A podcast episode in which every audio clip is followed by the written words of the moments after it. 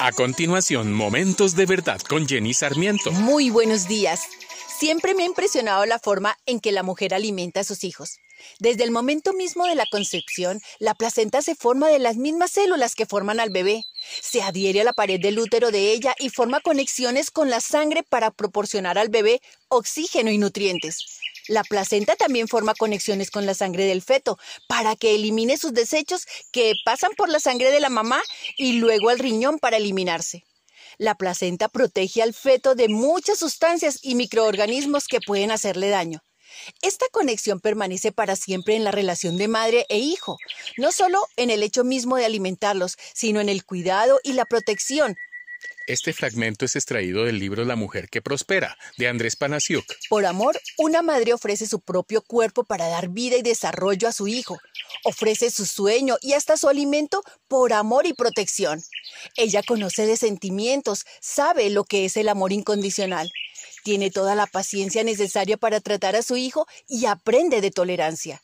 El perdón de madre no conoce límites. Enseña como la mejor de las educadoras que a sus hijos aprendan a transitar el camino de la vida y a esquivar los obstáculos que se presenten en él donde ella los acompaña como fiel compañera para tenderles la mano, empujarlos hacia adelante, aplaudirlos y secar sus lágrimas en cualquier adversidad. Para realizar esta labor debemos mantener abierta la comunicación con ellos, porque muchas veces somos la única esperanza para volverlos a traer a una vida equilibrada en las distintas etapas por las que transitan.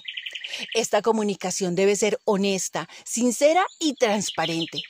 Como madres y mujeres que queremos impactar a la siguiente generación, debemos ser positivas, optimistas, seguras de nosotras mismas y que disfrutemos el papel en la vida. Proverbios 31 dice, se levantan sus hijos y la llaman bienaventurada, y su marido también la alaba, anda en busca de lana y de lino, y gustosa trabaja con sus manos. Es como los barcos mercantes que traen de muy lejos su alimento. Se levanta de madrugada, da de comer a su familia y asigna tareas a sus criadas. Si nieva, no tiene por qué preocuparse de su familia, pues todos están bien abrigados. Te invito a orar. Señor mío, hoy me acerco a ti para darte las gracias por el privilegio de ser mujer, madre e hija. Gracias por ese don perfecto que me has dado para ser tus brazos, tu guía y tu amor extendido hacia mis hijos. Oro en el nombre de Jesús. Amén. Acabas de escuchar Momentos de Verdad, una palabra de vida para tu espíritu.